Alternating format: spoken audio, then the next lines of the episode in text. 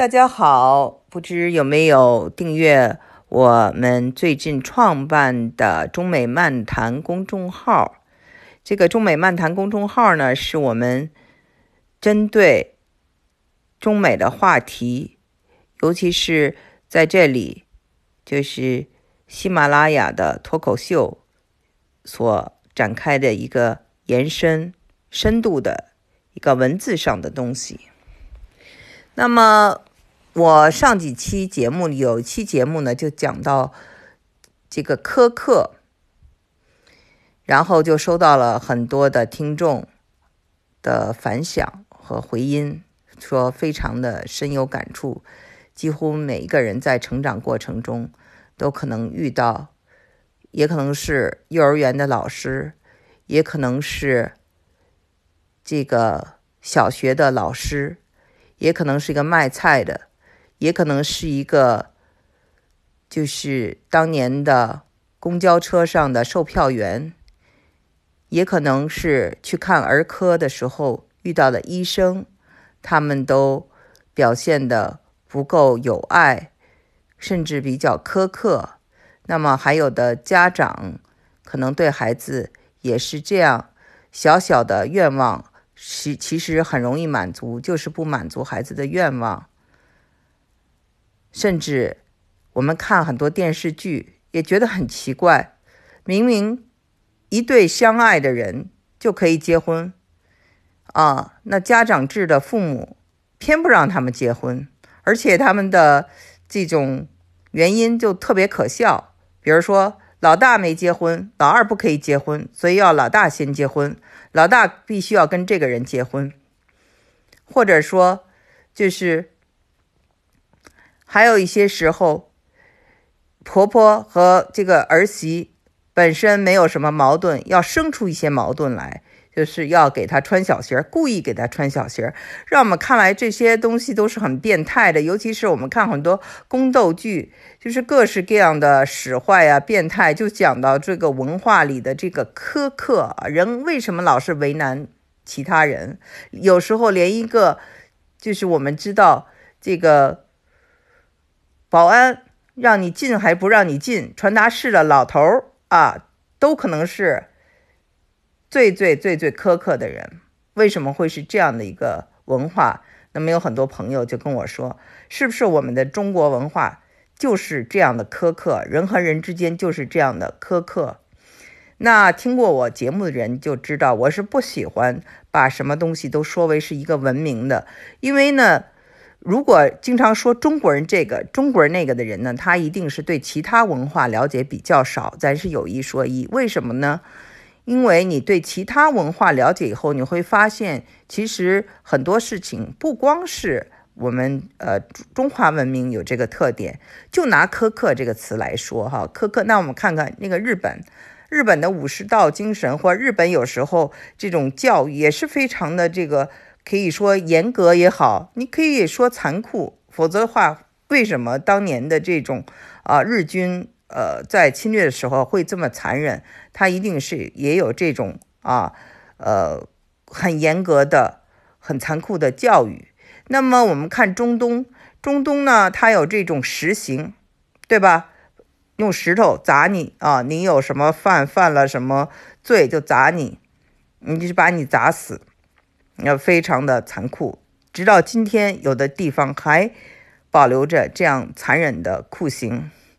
那么，在这个欧洲啊，在这个美国，有一些宗教团体，呃，或者是你去上一些宗教的学校，也是非常的严格、严苛、苛刻。所以呢，这就是为什么。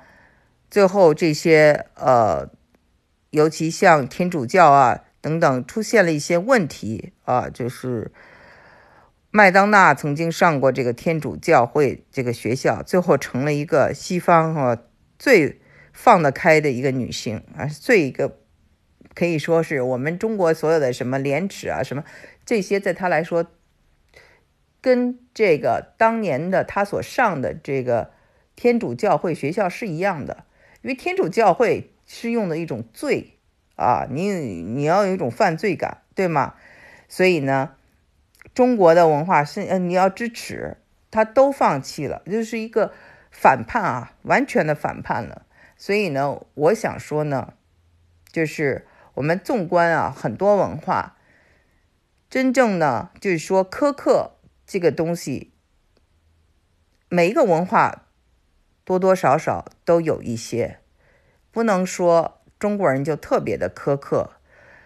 只是在特定的情况下，我们会看到这样的事情啊，可能是这样的一种，呃，管理制度，或者是这样的一种管理方式，可以让人们就是更加的苛刻的可能性大了一些。我们只能这样说，知道吗？因为你其实如果把一个文明啊，把自己尤其自己的文化说成很苛刻，你心里也。不会很舒服，而且这也不是事实，因为你一定要从全人类其他的文明一起来比较。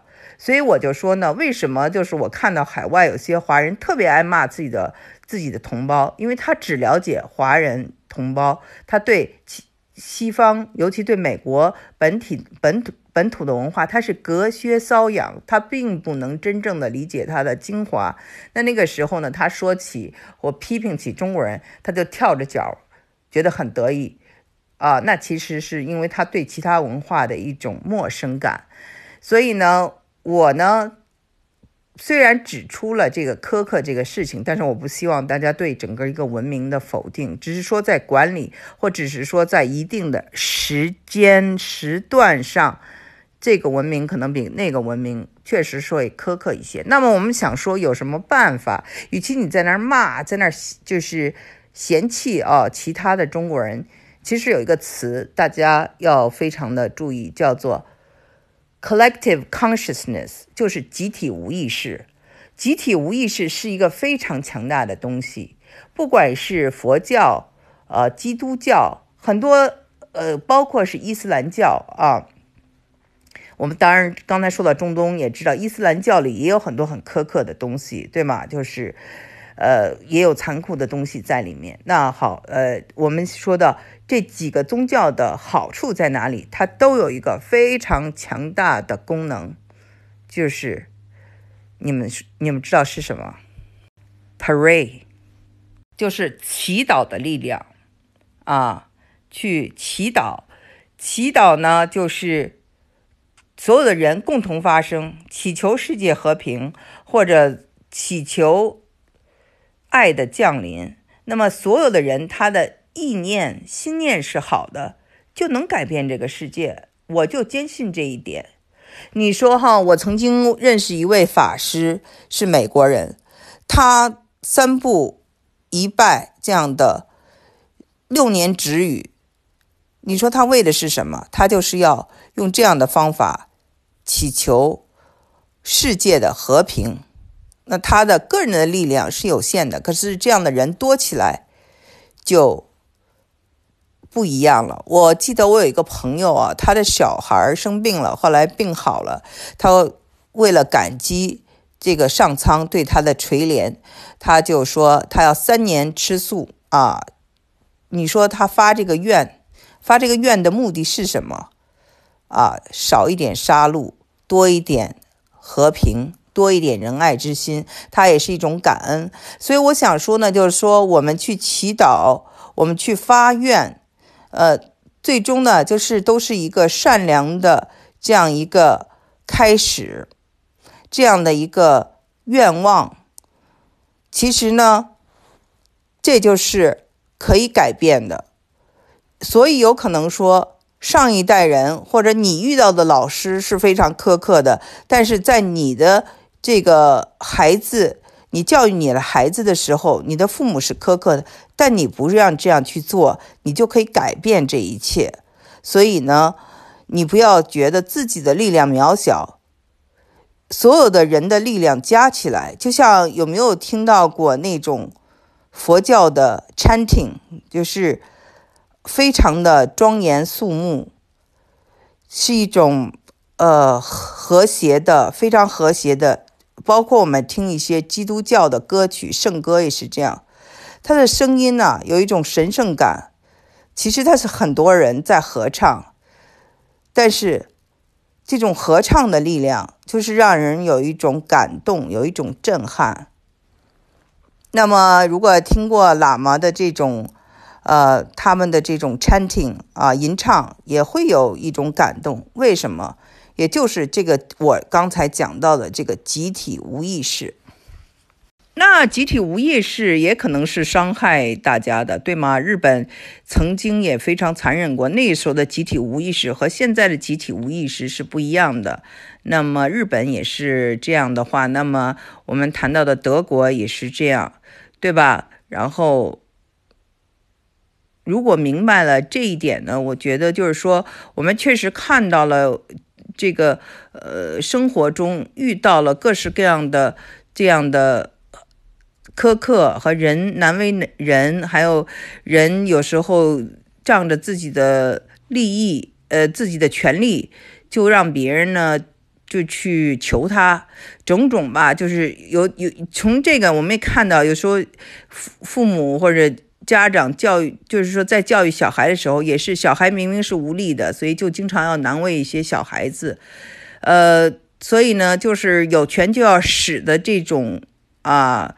呃，这种偏性，其实它是哪一个文明里都有的，只不过呢，是这种制度或者是这种管理方式，它是可以改进的。这个其实呢是一个重要点。再一个重要点呢，我想说呢，还是就是说我们的集体无意识，大家都去传播善良的东西、好的东西，这个社会呢，像这样的。啊，我们看到的这些不高兴的东西就会少一些。